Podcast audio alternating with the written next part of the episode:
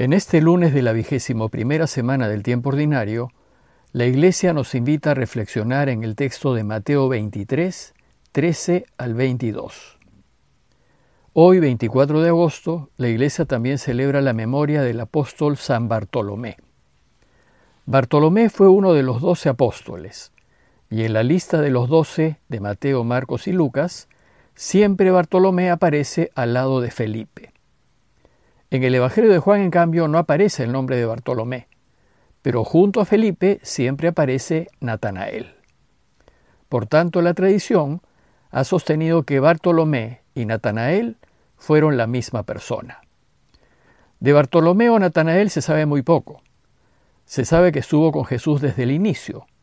A él Felipe le va a contar que ha encontrado al Mesías, y Bartolomé le va a responder, ¿de Nazaret puede salir cosa buena? Después Jesús lo alabará, diciendo públicamente, ahí tienen a un israelita de verdad, en quien no hay engaño. Finalmente, Bartolomeo Natanael será testigo de la resurrección y de la ascensión del Señor. Retomemos ahora el texto de hoy. Se los leo. En aquel tiempo habló Jesús diciendo, Ay de ustedes, escribas y fariseos hipócritas, que cierran a los hombres el reino de los cielos. No entran ustedes, ni dejan entrar a los que quieren. Ay de ustedes, escribas y fariseos hipócritas, que viajan por tierra y mar para ganar un prosélito, y cuando lo consiguen, lo hacen dignos del fuego el doble que ustedes. Ay de ustedes, guías ciegos, que dicen, jurar por el templo no obliga, Jurar por el oro del templo, sí. Necios y ciegos. ¿Qué es más, el oro o el templo que consagre el oro? O también, jurar por el altar no obliga. Jurar por la ofrenda que está en el altar sí obliga. Ciegos. ¿Qué es más, la ofrenda o el altar que consagra la ofrenda? Quien jura por el altar jura también por todo lo que está sobre él. Quien jura por el templo jura también por el que habita en él. Y quien jura por el cielo, jura por el trono de Dios y también por el que está sentado en él. Hace un par de días empezamos a leer el capítulo 23 de Mateo. Todo el capítulo es en realidad una dura crítica a los escribas y fariseos.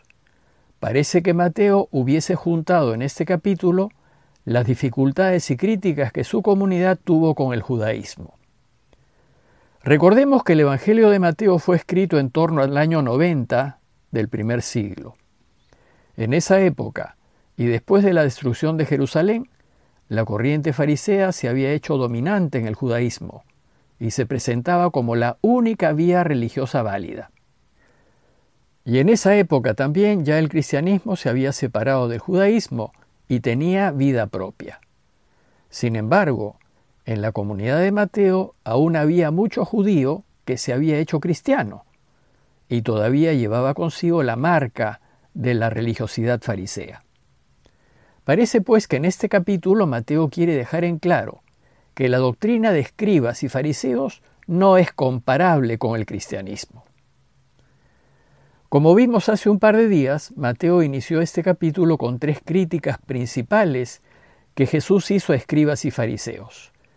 Primero, su inconsecuencia. Segundo, su deseo de ser vistos. Y tercero, su deseo de ser honrados. Sin embargo, sus críticas a los escribas y fariseos no se limitó a estos tres motivos. En las líneas que sigue, va a criticar algunas de sus maneras de proceder. Con palabras muy duras de parte de Jesús, Mateo recoge siete principales acusaciones que les hacían a las autoridades religiosas de Israel. Estas siete acusaciones están resumidas en siete ayes, pues ellas empiezan con ay de ustedes. Estos ayes ponen en evidencia la hipocresía de las autoridades judías, que no buscan el bien de los hombres, sino más bien dominarlos con su doctrina. Además pretenden ser fieles a Dios observando lo mínimo pero descuidando lo principal. Estas críticas que hace Jesús a los escribas y fariseos deben ser fuente de reflexión también para nuestras autoridades religiosas, a fin de que no caigan en estos errores y se mantengan fieles al camino de Jesús. El relato de hoy nos presentan solamente los primeros tres ayes. Los otros los veremos en los dos días que siguen. El primer ay dice así. Hay de ustedes, escribas y fariseos hipócritas, que cierran a los hombres el reino de los cielos. Ni entran ustedes, ni dejan entrar a los que quieren. El primer ay critica la cantidad de adendas y añadidos que los escribas habían hecho a la ley de Moisés y que hacía imposible su observancia. Ellos enseñaban a la gente a depender de una serie de ritos, de gestos y de obras personales que había que hacer, en vez de enseñarles a depender del amor y de la gracia de Dios. Era tal la cantidad de pequeños preceptos que había que observar y normas que había que cumplir, que no había manera de hacerlo todo.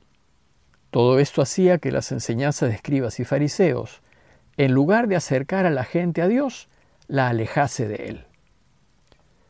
El segundo ay dice así, hay de ustedes escribas y fariseos hipócritas, que viajan por tierra y mar para ganar un prosélito y cuando lo consiguen, lo hacen dignos del fuego el doble que ustedes.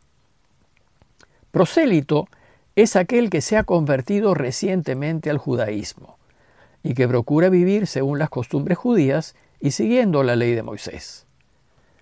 ¿Y entonces a qué viene esta segunda crítica de Jesús? Pues resulta que las autoridades judías de tiempos de Mateo buscaban con mucho empeño hacer conversos entre los gentiles o paganos que vivían fuera de Israel y muy cerca de comunidades judías. Estos paganos eran gente buena, sensible. Les llamaban los temerosos de Dios, pues estaban movidos a hacer lo que Dios quiere. Temeroso de Dios es un término bíblico que describe a aquel que desea hacer la voluntad de Dios en todo. No tiene nada que ver con tenerle miedo a Dios. La costumbre que tenían las autoridades religiosas era viajar a las comunidades de la diáspora, es decir, las comunidades judías que estaban fuera de Israel, para animarlas a mantener las tradiciones judías. El problema es que, en lugar de enseñarles el camino de Dios, les enseñaban su manera particular, minuciosa y escrupulosa de entender la ley. Y en vez de llevarlos a conocer a Dios, los hacían fanáticos del legalismo inculcándoles un celo por la ley tan extremo y distorsionado que los excluía del reino. Y el tercer ay trata de los votos, mandas o promesas que solían hacer los judíos. Dice el texto, hay de ustedes guías ciegos que dicen, jurar por el templo no obliga, jurar por el oro del templo sí. Necios y ciegos, ¿qué es más, el oro o el templo que consagra el oro? O también dicen, jurar por el altar no obliga, pero jurar por la ofrenda que está en el altar sí obliga. Ciegos, ¿qué es más? ¿La ofrenda o el altar que consagra la ofrenda? Quien jura por el altar jura también por todo lo que está sobre él. Y quien jura por el templo, jura también por el que habita en él. Y quien jura por el cielo, jura por el trono de Dios y también por el que está sentado en él. En esta crítica, Jesús se detiene en la costumbre de los escribas y fariseos de hacer distinciones legalistas y minuciosas en los juramentos. Muchos creyentes hacían juramentos o votos supersticiosos que no se refieren a Dios sino a cosas, como el templo, el altar u otras cosas. Hoy lo vemos a veces en juramentos que hacen ministros o congresistas, que juran por su mamá, su papá y por todo lo que se les puede ocurrir en vez de jurar por Dios, que es lo que verdaderamente compromete. A veces los fieles se encontraban atados a juramentos que por una cierta imprudencia o apresuramiento habían hecho y que querían deshacer. Entonces, ¿qué hacían los escribas en estos casos? Trataban de descomprometerlos del mal juramento hecho, usando una serie de distinciones y argucias legales a fin de dejar sin efecto el juramento. y así tranquilizar sus conciencias. A los escribas que hacen esto y que tratan de evitar los compromisos adquiridos en base a tinterilladas o leguleyadas, Jesús los llama guías ciegos. estos guías ciegos no ven la verdad de las cosas y siendo ciegos se atreven a guiar a otros cuando son ellos los que necesitan ser guiados. Y sabemos ya que cuando un ciego guía a otro, los dos corren el peligro de caerse.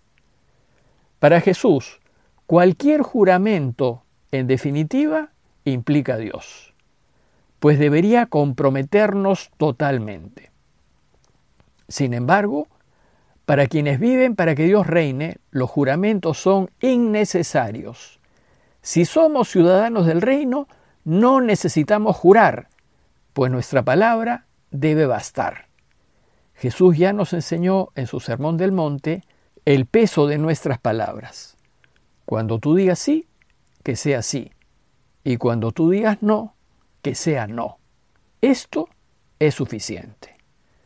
Aquel que siga a Jesús debe ser una persona de palabra, que no necesita apoyarse en nada a fin de garantizar que lo que dice es y que lo que ofrece hará. En conclusión, los invito a reflexionar en nuestro modo de proceder a la luz de estos tres ayes que denuncia Jesús y preguntarnos si en realidad ayudamos a otros a acercarse a Dios o si los llenamos de obstáculos. Preguntarnos si damos testimonio de Dios con la autenticidad de nuestras vidas y preguntarnos qué tanto valor tiene nuestra palabra. ¿Soy de los que cumplo lo que prometo? Sigamos pidiéndole a Dios que se termine pronto esta pandemia y que nos anime a ayudar a todos los afectados. Parroquia de Fátima, Miraflores, Lima.